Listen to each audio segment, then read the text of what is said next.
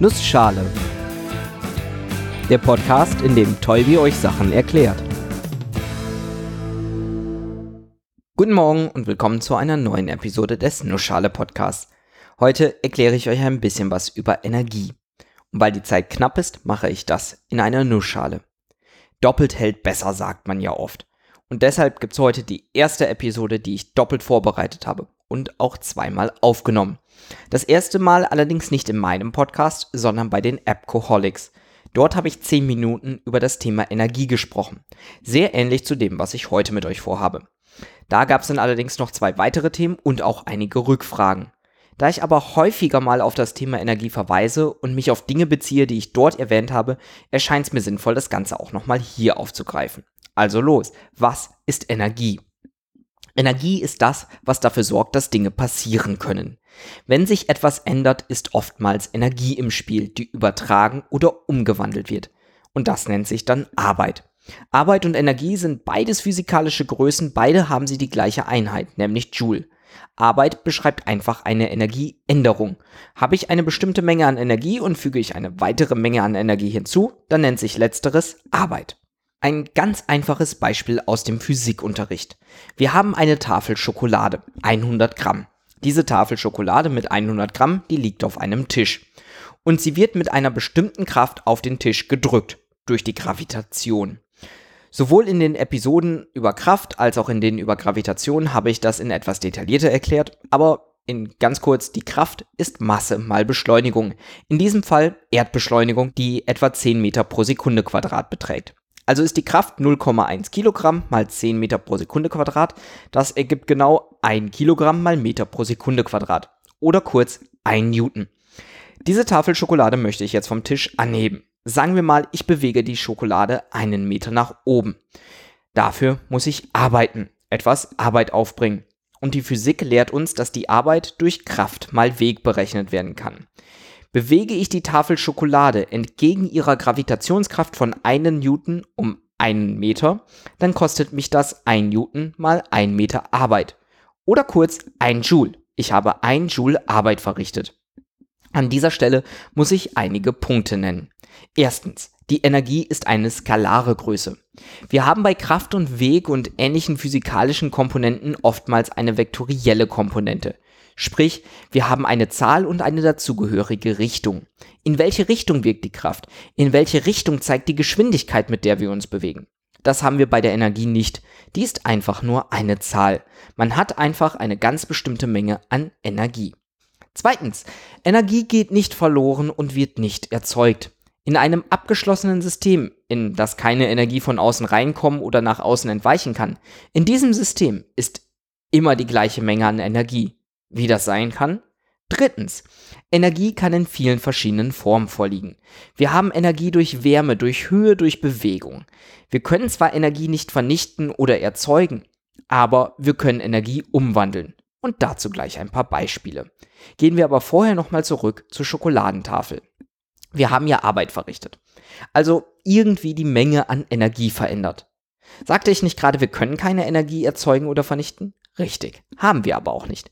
Wir haben nur verändert, welche Art von Energie vorliegt. Was wir gemacht haben, ist Energie von uns auf die Tafel Schokolade zu übertragen. Wir haben diesmal nur einen kleinen Teil von Energie verwendet. Aber deutlicher wird das, wenn wir die Tafel Schokolade nicht nur einmal hochheben, sondern hundertmal. Und wenn wir das nicht mit einer Tafel Schokolade machen, sondern mit einer 20 Kilo Hantel. Da merkt man schon deutlicher, wie das unserem Körper Energie entzieht. Energie, die wir durch Nahrungsaufnahme im Körper gespeichert haben und durch chemische Prozesse freisetzen können. In diesem Fall haben wir die Energie genutzt, um Hubarbeit zu verrichten. Hubarbeit, weil wir die Tafel Schokolade angehoben haben. Und ja, die Energie ist auch nicht verloren gegangen. Sie steckt jetzt in der Tafel Schokolade. In Form von sogenannter potenzieller Energie, Lageenergie. Dadurch, dass die Tafel Schokolade weiter oben ist, entgegen der Gravitation, hat sie eine höhere Energie. Auch hier ein anschauliches Beispiel. Nehmen wir wieder die Handel.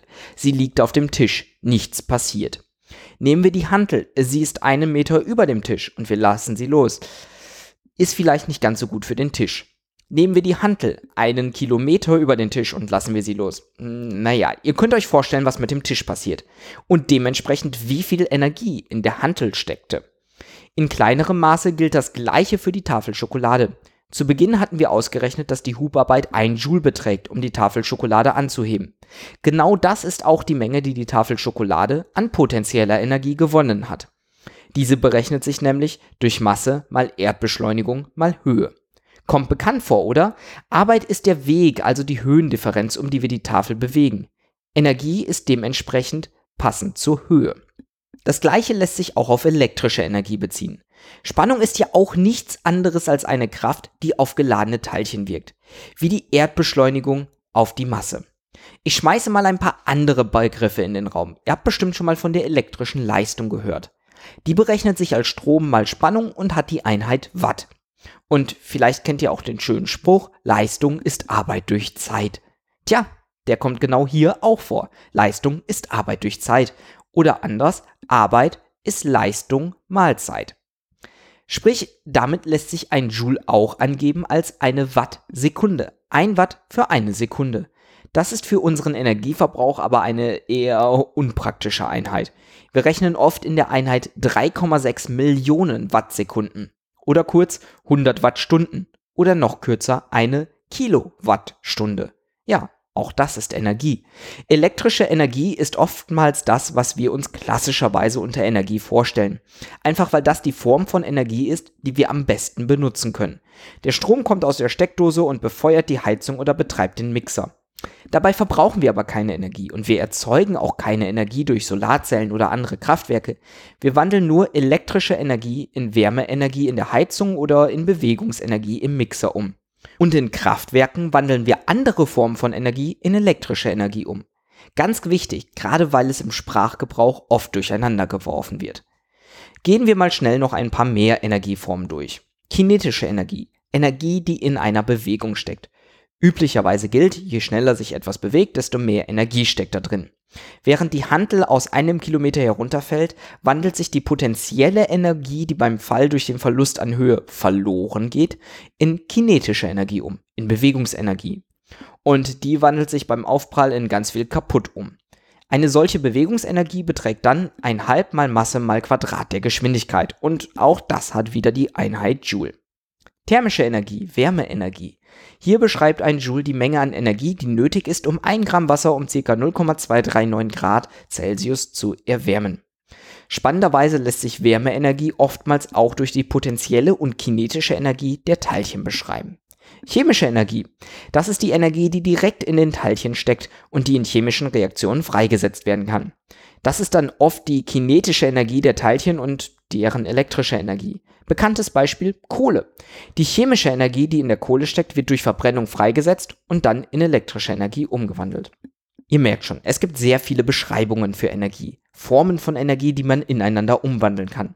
Und dabei ganz wichtig, nicht vergessen, Energie wird nicht vernichtet oder erzeugt, sondern nur von einer Form in eine andere Form umgewandelt. Und nach diesem Schlusswort vielen Dank fürs Zuhören und bis zur nächsten Episode.